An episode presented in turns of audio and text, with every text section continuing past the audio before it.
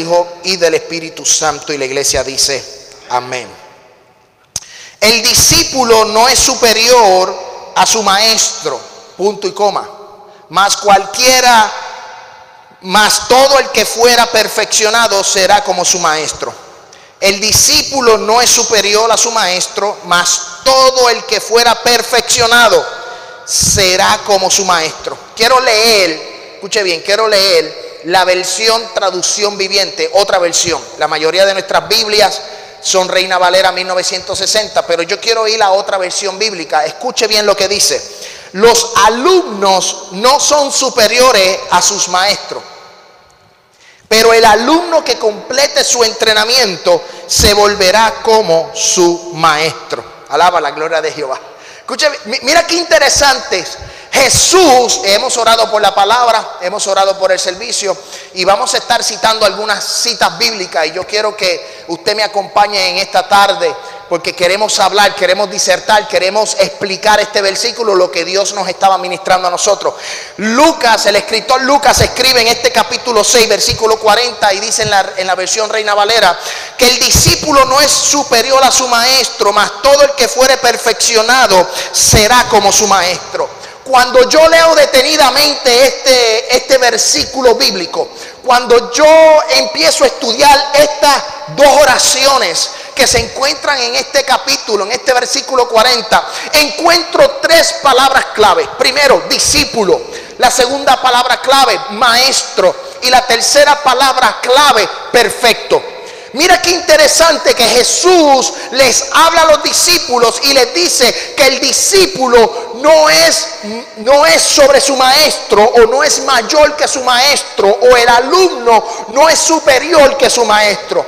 Pero si el discípulo, el alumno, el estudiante completa su entrenamiento o se perfecciona en el tema, podrá ser igual que su maestro. Alaba la gloria del Dios viviente. Discípulo significa persona que sigue. Escuche bien. Discípulo significa persona que sigue las enseñanzas o las doctrinas de un maestro. Es una persona seguidora. Para ser discípulo tenemos que tener un maestro. Si tú no tienes un maestro, no eres discípulo o no eres alumno. Cada uno cuando vamos a las escuelas, a la escuela bíblica o a la escuela elemental, a la high school, tenemos unos maestros. Y nosotros que hemos pasado por la escuela, hemos pasado por el proceso de ser estudiante. Un maestro enseña y el estudiante recibe la enseñanza.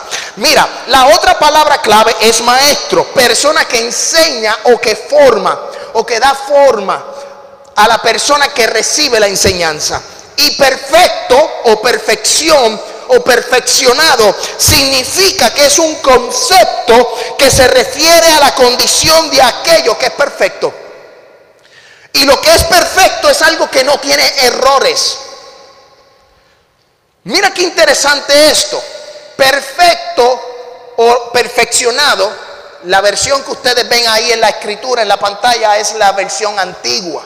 Si usted va a las escrituras, dice aquí perfeccionado en la Reina Valera 1960 y en la traducción viviente dice entrenamiento. Cualquiera que perfeccione lo perfecto, el entrenamiento, que complete su conocimiento, amén, dice que lo complete sin errores. Alaba la gloria de Jehová en esta hora. Jesucristo cuando vino a la tierra, Él no vino solo a morir en la cruz del Calvario, no, él no solo vino a morir por nuestros pecados. Jesucristo no solo vino a morir por nuestras enfermedades. Jesucristo es la palabra. Jesucristo es el conocimiento revelado. Y los discípulos que fueron seleccionados estuvieron tres años y medio porque Jesucristo comenzó su ministerio alrededor de los 30 y a los 33 y medio por ahí murió. Estuvo tres años y medio enseñando amén, a los discípulos, enseñándole, transfiriendo conocimiento. Jesucristo era la palabra. Jesucristo era el conocimiento revelado. Jesucristo, aparte de morir en la cruz por nuestros pecados, descendió a la tierra para revelarnos los misterios que hay en el cielo. Alaba la gloria de Jehová. A eso vino Jesucristo. Y todo cristiano, toda persona que aceptó a Cristo como su único y exclusivo Salvador, se convierte en discípulo de Jesús. Se convierte en seguidor de Jesús. Cada persona que aceptó un día, levantó su mano y entregó su corazón, ahora ya no es, amén, seguidor del mundo, sino que se convierte en seguidor de Jesús de Nazaret. Ahora eres discípulo. Y aquí es donde nosotros tenemos que perfeccionar el conocimiento. Y el conocimiento son las escrituras. El conocimiento es Jesús de Nazaret. Mira, me llama la atención es que cuando Jesús selecciona a los doce, Él selecciona gente comunes y corrientes. Seleccionado comunes y corrientes para perfeccionarlos, para entrenarlos, para que cuando Él se fuera, los discípulos estuvieran a cargo de llevar el mensaje de las buenas nuevas de salvación. Para eso fueron entrenados. Jesús escogió 12 hombres comunes y corrientes como ustedes y como yo. Mira lo que dice Lucas capítulo 6, versículo 12. Yo quiero que usted me siga con las escrituras.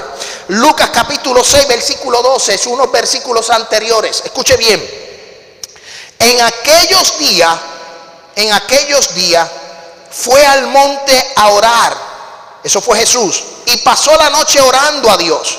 Y cuando era de día llamó a sus discípulos y escogió a doce de ellos, a los cuales también llamó apóstoles. Escuche bien, a los cuales también llamó apóstoles. Hago un paréntesis aquí. La palabra apóstol es una palabra que se ha utilizado por mucho tiempo y es similar a lo que es un embajador un apóstol es una persona que lleva pregonando una idea política, una idea religiosa, es una persona que va llevando un mensaje, sea como dije anteriormente, político, religioso, social. Pero en este caso es la única vez en las escrituras, en dentro de los cuatro evangelios, que Jesucristo le llamó apóstoles. Mateo capítulo 10, versículo 1 dice que es la misma versión de Lucas capítulo 6, versículo 12, donde dice que seleccionó a 12 hombres. Y dijo, y Mateo dice, y los apóstoles. Pero aquí Lucas dice que Jesús seleccionó a los doce y le llamó apóstoles. Lo que les dijo fue, ustedes son mis discípulos, pero cuando yo me vaya, ustedes van a ser mis embajadores. Ustedes van a ser los mensajeros. Ustedes van a ser los misioneros. Ustedes son los que van a llevar la política de mi reino sobre la tierra. Alaba la gloria de Jehová. El gobierno de Roma utilizaba embajadores para llevar la política romana a diferentes ciudades, a diferentes lugares, a diferentes colonias, llevando el mensaje de César, llevando el mensaje de los reyes, de, esa política romana a través de las ciudades conquistadas por el imperio romano. ¿Usted cree que el imperio romano se formó de la noche a la mañana? No, el imperio romano tuvo su tiempo para formarse y poder implementar la política o la visión que ellos tenían sobre las ciudades conquistadas. Y Cristo cuando selecciona a estos 12 hombres que son comunes y corrientes, pescadores, cobradores de impuestos, hubo uno de ellos que pertenecía a un grupo terrorista llamado los celotes, un grupo de sicarios que estaba en contra del imperio romano, que le dicen Simón el celote. Dios escogió gente comunes y corrientes, gente como tú y yo. ¿Para qué? Para perfeccionarlo, para transformarlo, para cambiarlo. Estuvo tres años y medio con ellos, enseñándole palabra, enseñándole sobre la ley, sobre, sobre cuál era el motivo de él haber llegado a la tierra. Jesucristo no perdió su tiempo. Jesucristo estuvo con 12 hombres y cuando Cristo murió y resucitó y los dejó solos, Él dijo, yo me voy, pero voy a dejar un consolador. Voy a dejar a uno que va a ser el Espíritu Santo, el Paracleto. Voy a dejar a uno que va a convencer al mundo de pecado. Y cuando Cristo murió 50 días más tarde, dice que descendió Pentecostés. Y cuando descendió Pentecostés, que fue en el día de Pentecostés, que descendió el Espíritu Santo como llama de fuego, dice que transformó a estos 12 hombres. Y estos 12 hombres empezaron a salir de Jerusalén, llegaron a Samaria, llegaron a otros lugares, llevando que el, el Evangelio de Cristo, siendo apóstoles, siendo embajadores. Pero antes de ellos salir a la calle, antes de ellos pregonar el Evangelio, antes de implementar la política de Cristo, la política del reino de los cielos sobre la tierra, ellos tenían que haber tomado un entrenamiento, tenían que perfeccionar su conocimiento. La iglesia hoy día tiene que perfeccionar su conocimiento. Tenemos que estudiar, tenemos que escudriñar las escrituras. Escuche bien esto. Jesucristo no solo, mira qué interesante, versículo 14 de ese Lucas capítulo 6. Lucas capítulo 6, versículo 14. Yo quiero que usted me siga con las escrituras. Mira lo que dice. Simón, a quien también llamó Pedro, es el primero. Andrés su hermano, el segundo. Jacobo, Juan, Felipe y Bartolomé. Mateo, Tomás, Jacobo, hijo de Alfeo, Simón llamado el celote, Judas, hermano de Jacobo, y Judas el Iscariote, que llegó a ser el traidor. Dentro de esos tres años de conocimiento, el único, el único que parece que no perfeccionó el conocimiento, el único que no perfeccionó, que no completó su entrenamiento fue Judas. Porque Judas, a pesar de que lo entregó, Jesucristo le dice, amigo. Y cuando Cristo es entregado por Judas, Judas tenía oportunidad de arrepentirse, entregarlo a la muerte y negarlo como hizo Pedro. Van de la mano. Pero la diferencia entre Judas y Pedro es que Pedro pudo arrepentirse. Es que Pedro pudo arrepentirse de su negación. Sin embargo, Judas tomó la decisión incorrecta. Parece que el entrenamiento de los tres años y medio con Jesús le entró por un oído y le salió por otro. Dios llamó a estos hombres y mira la posición de los primeros cuatro. Estos doce discípulos se dividen en tres grupos. Los primeros cuatro son pescadores. Pedro, escuche bien, Pedro, Andrés su hermano, Jacobo y Juan eran pescadores. Conocían. ¿Cuál era el conocimiento de los pescadores? El conocimiento de las redes, el conocimiento del mar, el conocimiento de, las embarcaciones, el conocimiento de los tiempos, sabían cuándo podían salir a pescar, cuándo no podían salir a pescar, cuándo había tormenta, cuándo no había tormenta. En aquel tiempo no había GPS, en aquel tiempo no había instrumentación como los barcos o las embarcaciones de hoy día. Alaba, esta gente era experta pescando, era experta en el tema. Pero Cristo cuando descendió y los escogió a ellos, a estos primeros cuatro pescadores, Dios le dijo a Pedro, Jesús le dijo a Pedro, yo quiero hacerte pescador de hombres. Cuando le dice pescador de hombres, lo que le está diciendo es, yo quiero transformar tu conocimiento. Yo quiero que dejes de pensar sobre la tierra y yo quiero poner mi conocimiento sobre el tuyo para que tú entiendas quién es Jesús de Nazaret. Jesucristo transformó la mente de Pedro a tal nivel que lo hizo pescador de hombre y no pescador de peces. Dejó las redes, dejó las embarcaciones, dejó el mar y se fue a buscar hombres y mujeres a llevar el Evangelio. ¿Cuántos de nosotros hemos dejado nuestros países? ¿Cuántos de nosotros hemos dejado nuestros trabajos? ¿Cuántos de nosotros hemos dejado las cosas que nos apasionan por seguir a Jesús? Hemos decidido seguir al Maestro, hemos decidido seguir a Cristo. Nos hemos convertido en discípulos y estamos en un aprendizaje. Tenemos en este tiempo, iglesia, tú que me estás escuchando, perfeccionarnos. Tenemos que completar, tenemos que escudriñar, tenemos que obedecer, tenemos que entender la palabra que Cristo nos ha dejado para poder sobrevivir en este tiempo. Lamentablemente, hay gente que en su nivel de discipulado se han quedado como discípulos y no han querido superarse a ser maestro. Escuche bien lo que dice las escrituras. Jesucristo quería perfeccionar el conocimiento de los discípulos porque Jesucristo era la palabra. Primera de eh, Juan capítulo 1, versículo del 1 al 2. ¿Sabe? El entrenamiento la perfección que estaban recibiendo estos discípulos no era cualquier cosa. Venía directamente de la palabra revelada. Porque Jesús es la palabra. Mira lo que dice la Biblia en Juan capítulo 1, versículo 1. En el principio era el verbo y el verbo era con Dios y el verbo era Dios y este era en el principio con Dios. Verbo en griego lo que significa el logos y el logo traducido al español es palabra. Jesucristo era la palabra, Jesucristo era la revelación para los discípulos. O sea que el entrenamiento que estaba recibiendo Pedro era directamente divino, era directamente del cielo. Y ahora no tenemos a Jesús de Nazaret presente como Pedro lo tuvo. Pero Cristo se fue y nos dejó dos cosas.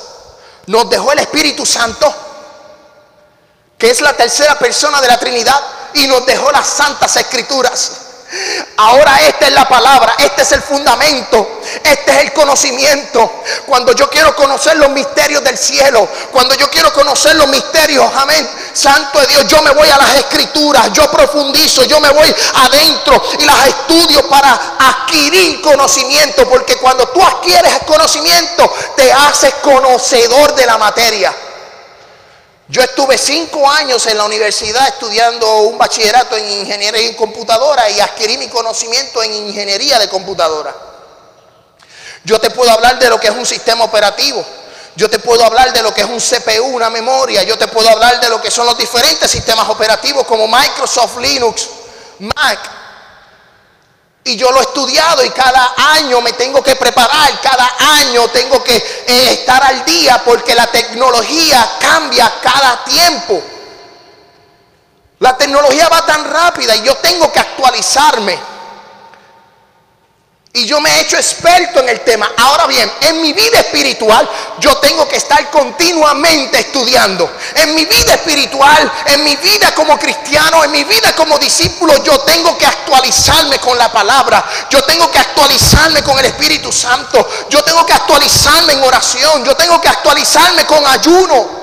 Pero lamentablemente hoy día el Evangelio es un monólogo. El Evangelio es entretenimiento. El Evangelio es un stand-up comedy. Y eso tenemos que pararlo. ¿Por Porque el mensaje no está llegando. Yo creo que esta generación tiene que entender que el mismo Dios de ayer es el mismo Dios de hoy. Y que los milagros del aposento alto del libro de los hechos también son hoy día. Y la gente tiene que conocer que Jesús de Nazaret es real. Yo me estoy gozando el Señor me ministraba con esta palabra. Yo, yo decía, yo quiero perfeccionarme, yo quiero ser experto en la materia, yo quiero conocer. Hay gente que cuando los testigos de Jehová llegan a las casas no les abren porque no saben cómo responderle. Porque algunos testigos de Jehová tienen más conocimiento que los propios cristianos. Hay gente en la calle que tiene más conocimiento de la Biblia que la misma gente dentro de la iglesia. Aunque muchos de esos que tienen mucho conocimiento son gente que dejaron el camino, que se apartaron. Yo creo que es el tiempo que nosotros volvamos a las escrituras. Cristo le dijo a los discípulos, cuando los seleccionó, si el discípulo completa su entrenamiento, no será superior a su maestro, sino que será igual que su maestro diciéndole, cuando ustedes alcancen el nivel de conocimiento que yo le estoy impartiendo, ustedes van a tener el mismo conocimiento que yo tengo ahora. Porque Él es la palabra. Alaba la gloria de Jehová. Escuche bien. Jesucristo era un maestro. Mira lo que dice el libro de Juan, capítulo 1, versículo 37. Mira lo que dice. Libro de Juan, capítulo 1, versículo 37 le oyeron hablar los dos discípulos, uno de ellos era Pedro, y siguieron a Jesús. Y volviéndose Jesús y viendo que le seguían, les dijo, ¿qué buscáis? Ellos le dijeron, rabí, alaba la gloria de Jehová. Rabí que traducido es maestro, ¿dónde moras? Una clave de un discípulo o una característica de un discípulo es reconocer la posición del maestro. Nosotros como discípulos de Jesús reconocemos que Jesús es nuestro maestro. Pero aquí en la iglesia, ustedes son discípulos de mi persona, que soy el pastor de la iglesia. Alaba. Y algunos de ustedes se han convertido en maestros de escuela bíblica o en maestros de estudio bíblico. Y cuando usted, se convierte en un maestro, usted ha alcanzado un nivel de experiencia, ha alcanzado un nivel de conocimiento que puede impartir y entonces los discípulos pueden adquirir ese conocimiento. Pero lamentablemente hoy día la gente se ha conformado en ser discípulos y no alcanzar el nivel de maestro.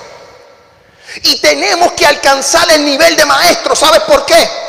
Porque la Biblia dice en Mateo capítulo 28, y por todo el mundo y hacer discípulos. Y de la única manera de hacer discípulos es que nosotros nos convirtamos en maestros. Alaba la gloria de Jehová.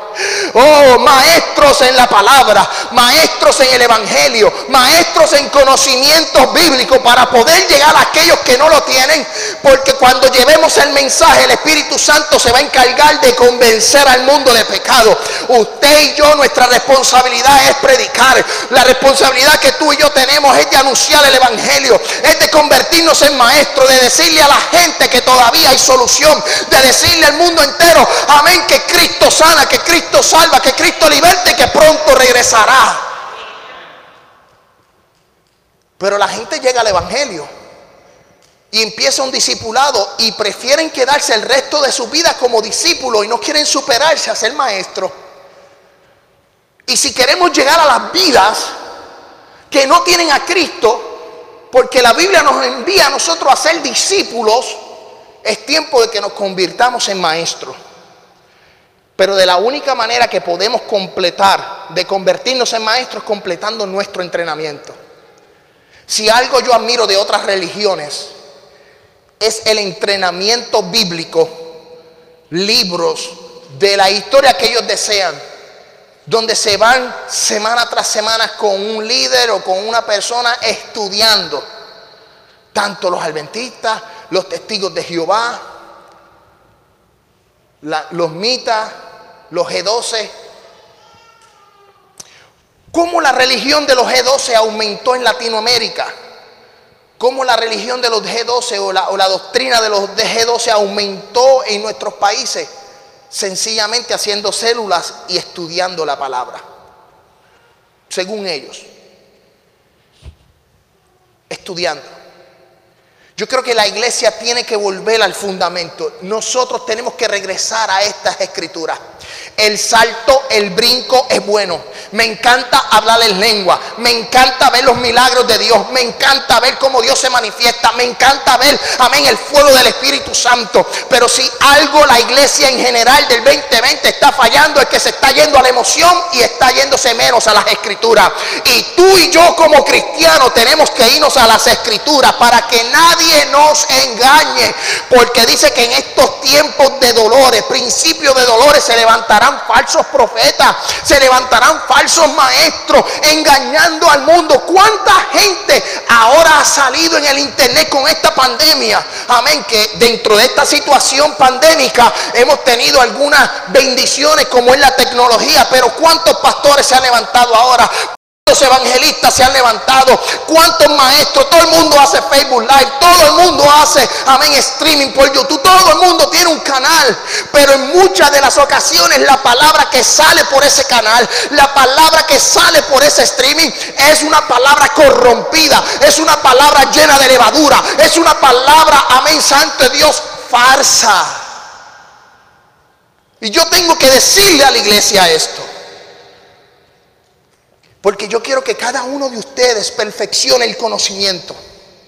Si algo a mí me llamó la atención cuando me mudé a los Estados Unidos y empecé a visitar iglesias americanas, yo entré a las iglesias americanas y veía algo peculiar, algo diferente. Y es que en el mensaje todo el mundo estaba callado, como ustedes están ahora.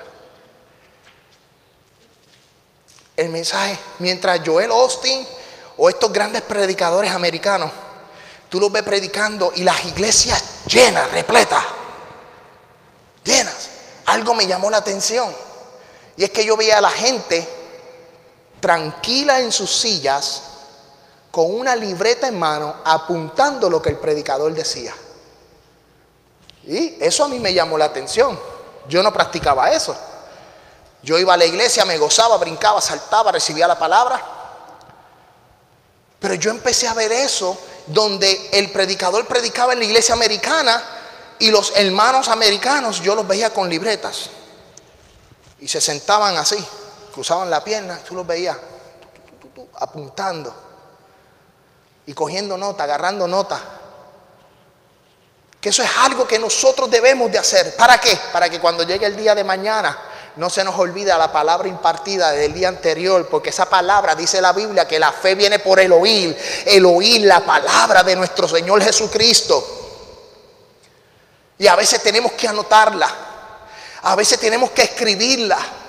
Tú quieres completar tu entrenamiento, tú quieres perfeccionarte en las palabras, en las escrituras, escríbela coge una libreta, agarra una libreta, escribe un texto bíblico, lo pega en la nevera, lo repite uno tras día, uno, uno día tras día, día tras día, repite esa palabra, repite esa palabra. Y cuando llegue el momento difícil, cuando llegue el momento de tribulación a tu vida, cuando llegue el momento duro, amén, donde te estás bebiendo tus lágrimas porque no aguantas el momento difícil, tú puedes decir, alzaré mis ojos a los montes, ¿de dónde vendrá mi socorro? Mi socorro viene de Jehová que hizo los cielos y la tierra. Alaba la gloria de Jehová. Él es mi refugio, Él es mi castillo. Aunque pase por las aguas, no me anegarán. Aunque pase por el fuego, no me quemarán. Caerán diez mil y diez mil a mi diestra, pero no me tocarán. Yo creo que llegó el momento de nosotros agarrar textos bíblicos, escribirlo, ponerlo en el celular, ponerlo en la nevera, ponerlo en el baño. Tu esposo no le sirve a Cristo y tú quieres que tu esposo le sirva a Cristo. Empiece a declarar la palabra. Yo y mi casa serviremos a Jehová. Yo y mi casa serviremos a Jehová. Yo y mi casa serviremos a Jehová. Repítalo, repítalo, repítalo. Llega un momento dado que cuando tantas veces que lo repite, lo vives. Y es un conocimiento. La Biblia está llena de misterios. La Biblia está llena de... Es una fuente de vida. Es agua que salta para la vida eterna. Las escrituras son inspiradas por el Espíritu Santo para redarguir, para corregir y para enseñar. Están ahí. En el momento difícil yo puedo decir, cantad a Jehová cántico nuevo, porque ha hecho maravillas, su diestra lo ha salvado y su santo brazo me ha salvado. Es el momento de que nosotros empecemos a reconocer que Jesús de Nazaret es nuestro maestro. Si usted se convirtió, usted es un discípulo de Jesús. Pero dentro del discipulado de, ser seguidor de Jesús, usted tiene que aspirar a convertirse en maestro para tener ese conocimiento y poderlo dar de gracia a lo que por gracia has recibido. Mira lo que dice la Biblia. Cuando perfeccionamos nuestro conocimiento somos transformados. Cuando tú perfeccionas el conocimiento en las escrituras, el conocimiento en Dios, tú eres transformado. Tu manera de pensar cambia, tu manera de hablar cambia, tú empiezas a ver las cosas distintas. ¿Qué fue lo que pasó con Pedro? Pedro, por ejemplo, era ansioso, era agresivo, era franco. Pedro tenía un hábito, escuche bien. Esto, esto, estaba buscando información de Pedro. A mí me encanta el apóstol Pedro, la historia. Dice, mira lo que es, lo que recibí de un escritor, estaba mientras leía, mira lo que dice el escritor de Pedro. Pedro tenía un hábito de hacer funcionar la boca cuando su cerebro estaba en neutro. Pedro tenía la habilidad de hacer funcionar la boca cuando su cerebro estaba en neutro. ¿Ah? Qué impresionante. Hay gente así dentro de la iglesia y hay gente así en el mundo entero. Cuando hablan, entonces se dan cuenta lo que dijeron. Dije, ¡y adiache, metí la, metí la pata! es cierto. Mira, Juan no hablaba mucho.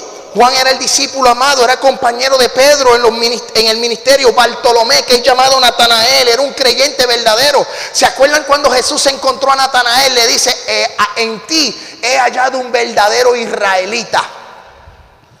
Tomás era escéptico, Tomás tenía que ver para creer. Mateo era un cobrador de impuestos Simón el celote, como le dije anteriormente, pertenecía al grupo de los celotes. Judas el Iscariote traicionó a Jesús. Todos estos hombres cambiaron, excepto Judas. Todos estos hombres cambiaron cuando la palabra le fue revelada y la palabra era Jesús que se le reveló y cuando el conocimiento llegó a ellos en tres años y medio de ministerio, ya no era Pedro el que negaba a Jesús, ahora era Pedro el que predicaba y las vidas venían a los pies de Cristo. Ya no era Pedro el que negó a Jesús, sino era Pedro el que por la sombra de Pedro, dice la Biblia, que alguna gente se sanaba. Ya no era Juan el que no hablaba mucho, sino Juan era el que había revelado el libro de Apocalipsis. Alaba. Eso sucede cuando adquirimos el conocimiento y la palabra se nos es revelada y nos transforma la mente. Yo quiero que después de aquí nosotros salgamos con este mensaje y que podamos transformar nuestra mente y decir, yo quiero aprender más de las escrituras, yo no quiero depender de la experiencia del pastor. Yo no quiero depender del conocimiento del pastor. Es bueno recibir la palabra del pastor porque el pastor da pasto fresco, el pastor se prepara, el pastor enseña. Pero también nosotros como cristianos, como discípulos de Jesús, necesitamos adquirir conocimiento para que cuando venga la prueba, el momento difícil, podamos superarlo con una palabra de esperanza. Mira qué interesante, ya estoy terminando, para que me vuelvan a invitar. Para que me vuelvan a invitar. Mira esto. Jesús selecciona a los discípulos en Lucas capítulo 6, versículo 12. Pero ahora mira, la misma historia revelada en Mateo capítulo 5, versículo 1. Mira lo que es el conocimiento. Mateo capítulo 5. Yo quiero que usted vaya conmigo al Mateo capítulo 5. Mira, las mira la palabra revelada. La palabra revelada a los discípulos en su entrenamiento, que era la que tenían que poner en práctica una vez Cristo los dejara y se fuera. Ellos tenían que poner en práctica, en práctica el conocimiento. Capítulo 5, versículo 1 dice, viendo la multitud, subió al monte y sentándose vinieron a él sus discípulos y abriendo su boca les enseñaba. Bienaventurados los pobres en espíritu, porque ellos es el reino de los cielos. Bienaventurados los, eh, bienaventurados los que lloran, porque ellos recibirán consolación. Bienaventurados los mansos, porque ellos recibirán la tierra por heredad. Bienaventurados los que tienen hambre y sed de justicia, porque ellos serán saciados. Bienaventurados los misericordiosos, porque ellos alcanzarán misericordia. Bienaventurados los limpios de corazón, porque ellos verán a Dios. Bienaventurados los pacificadores, porque ellos serán llamados hijos de Dios. Bienaventurados los, los que padecen persecución por la causa de la justicia, porque ellos es el reino de los cielos. Bienaventurados sois cuando por mi causa os vituperen, os persigan y digan toda clase de mal contra vosotros, mintiendo, gozaos y alegraos, porque vuestro galardón es grande en los cielos, porque así persiguieron a los profetas que fueron antes de vosotros. Cristo selecciona a estos doce hombres y cuando los selecciona les empezó a enseñar. ¿Y qué fue lo primero que les enseñó? Bienaventurados los pobres de espíritu, porque ellos recibirán, amén, consolación. Alaba la gloria. Cristo se sentó con los discípulos y empezó a enseñarles. Les dijo, bienaventurado, vas a ser bienaventurado si por ti dicen mentiras. Alaba la gloria de Jehová. Bienaventurado si llora porque recibes consolación. Bienaventurado los limpios de corazón. Cristo empezó a enseñarle.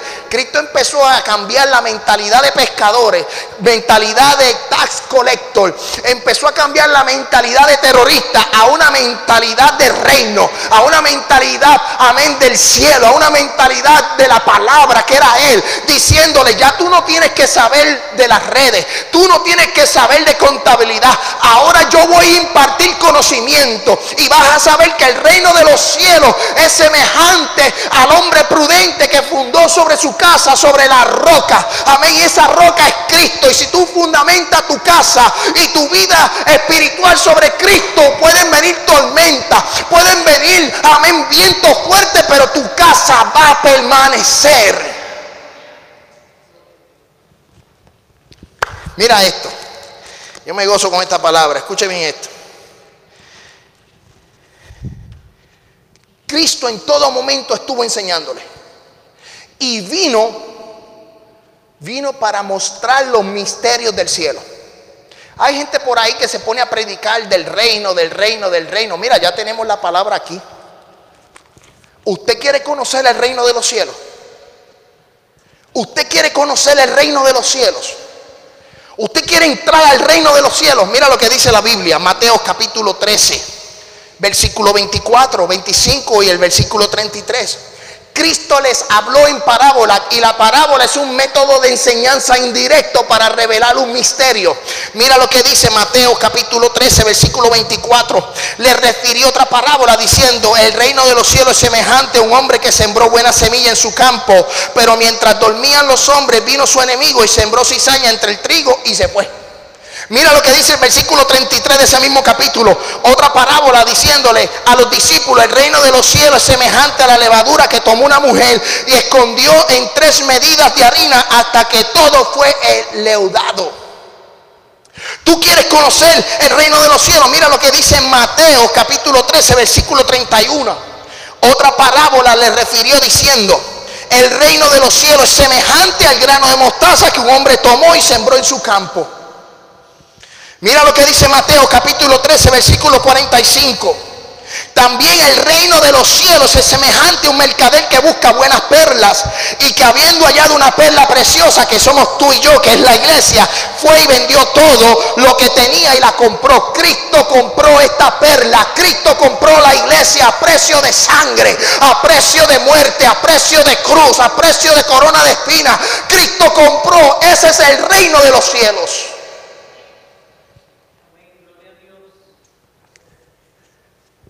No tenemos que buscarle cinco patas al gato porque la quinta es una cola, no es una pata. Está la escritura.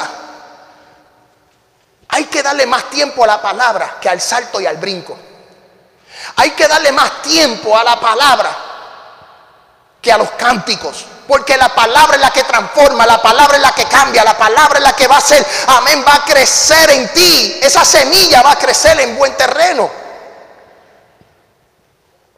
Pablo estuvo en un momento dado disertando por más de 12 horas y un autico se cayó del, techo porque se durmió. Disertando por 12 horas la palabra. Y a raíz de, ese, de esas 12 horas, aquel hombre murió. Se cayó y murió. ¿Y por qué yo sé que murió? La Biblia dice que murió. Pero ¿por qué murió? Porque Lucas era médico y Lucas certificó que murió. ¿Escuchó eso? ¿Y qué vino después de la palabra? El milagro. Nosotros como iglesia, tú quieres crecer espiritualmente, tú quieres crecer la Biblia, tú quieres crecer eh, en la iglesia, la palabra, tú quieres crecer en la vida cristiana, la Biblia, estúdiela, escudriñala.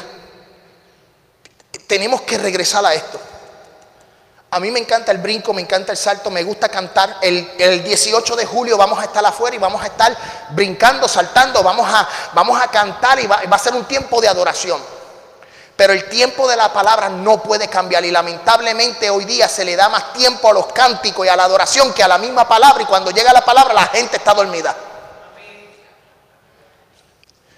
Entonces cuando viene el momento difícil llaman al pastor porque no se acuerdan un versículo bíblico de fortaleza.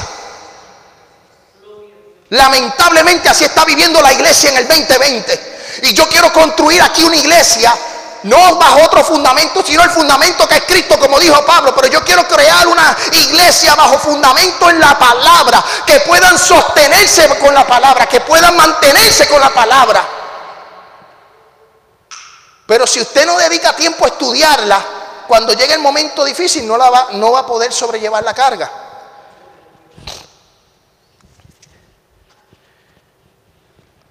Les hablé de estas parábolas, pero yo quiero que usted vaya conmigo a Mateo capítulo 25, versículo 1.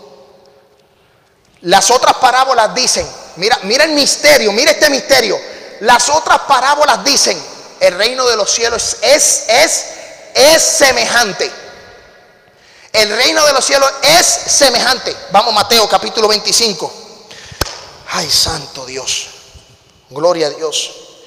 Dice, entonces el reino de los cielos será distinto, será semejante a diez vírgenes que tomando sus lámparas salieron a recibir al esposo. Cinco de ellas eran prudentes y cinco insensatas.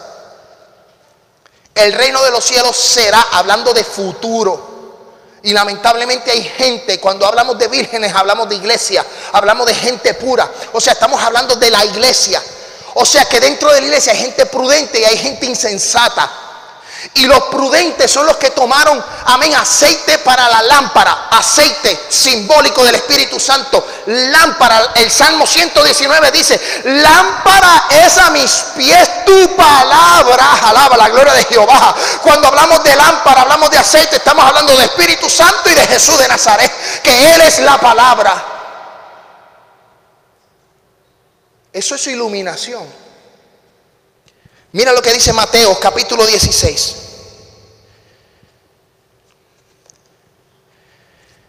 Mateo capítulo 16. Llegando sus discípulos, versículo 5.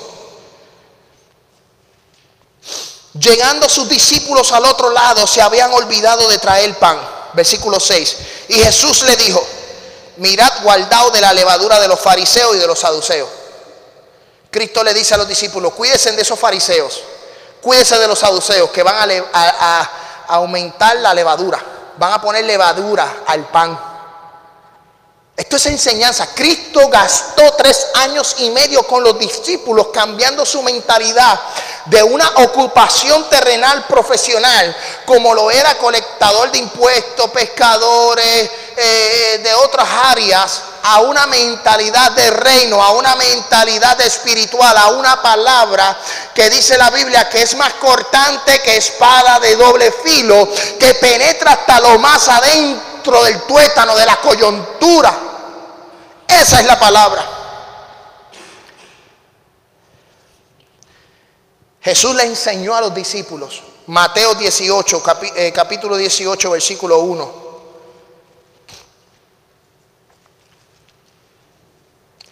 Mateo capítulo 18, versículo 1. En aquel tiempo los discípulos vinieron a Jesús diciendo, ¿quién es el mayor en el reino de los cielos? Cristo enseñándole que quién es el mayor en el reino de los cielos. Sí, porque hay gente dentro de la iglesia, amén, que quiere ser mayor que todo el mundo. Aquí todos somos discípulos de Jesús.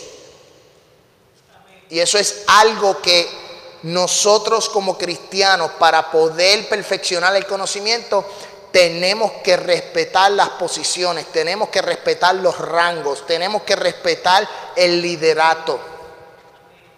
Escuche bien, hoy posiblemente la hermana Nancy es maestra y la hermana Ananía es discípula, es estudiante de Nancy, pero el año que viene posiblemente Ananía sea la maestra y Nancy sea la estudiante porque se cambió el, programa de la escuela bíblica o se cambió el programa, el programa de la iglesia y a Ananía le tocó ser maestra y entonces ya Nancy tiene que someterse al maestro que es Ananía.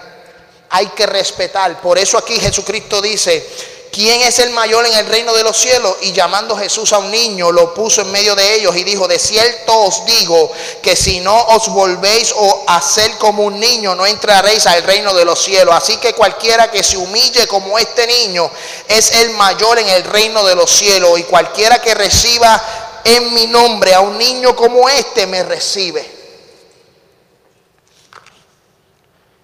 ¿Cómo yo me puedo perfeccionar? ¿Cómo yo puedo perfeccionarme? ¿Cómo yo puedo perfeccionar mi conocimiento? Uno, obedecer, seguir las reglas, instrucciones del maestro. Todos somos discípulos de Jesús. Tenemos que respetar a Jesús. Es nuestro maestro.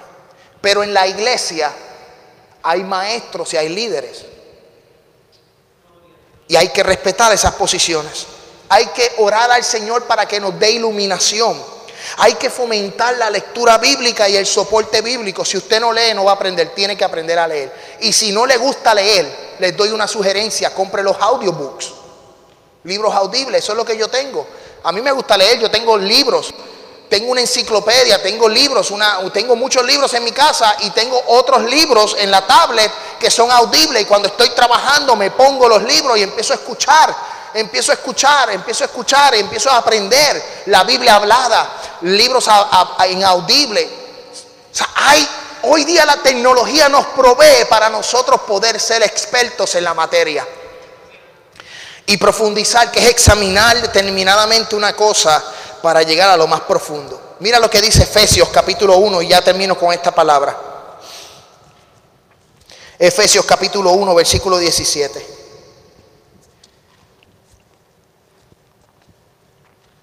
Para que el Dios de nuestro Señor Jesucristo, el Padre de Gloria, os dé espíritu de sabiduría y de revelación en el conocimiento de Él.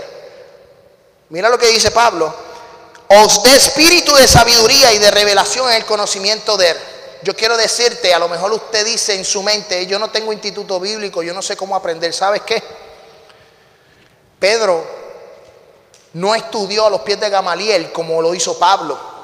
Pedro, Pablo, dos personajes distintos, con dos experiencias distintas, con conocimientos en Cristo, pero con conocimiento distinto, con experiencias distintas, ambos llegaron a ser grandes apóstoles, grandes embajadores del reino de Dios.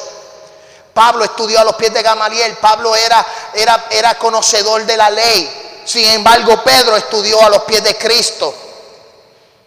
Amén. ¿Sabe? Hay gente que se ha preparado. Si usted se quiere preparar, prepárese, busque un instituto, busque palabras, busque, amén, estudiar. Tenemos que perfeccionarnos en esta palabra. Porque Pablo dice, el espíritu de sabiduría o de revelación del conocimiento. Si alguno esté farto de sabiduría, dice la Biblia, demándesela de él. La Biblia dice que el principio de la sabiduría es el temor a Dios. El principio de la sabiduría, el temor a Dios. ¿Quién le dio la sabiduría a Salomón? El omnipotente. Uno de los dones del Espíritu Santo es el don de ciencia, que es el don de conocer. Jesús, el Padre, el Hijo y el Espíritu Santo son omniscientes. Todos los conocen. Él te puede dar iluminación. Él te puede revelar lo que Él te quiere ministrar a tu vida. Proverbios capítulo 2, y ya terminé con esta palabra. Proverbios capítulo 2, versículos 5 al 6. Entonces entenderás el temor de Jehová y hallarás conocimiento en Dios, porque Jehová da la sabiduría y de su boca viene el conocimiento e inteligencia.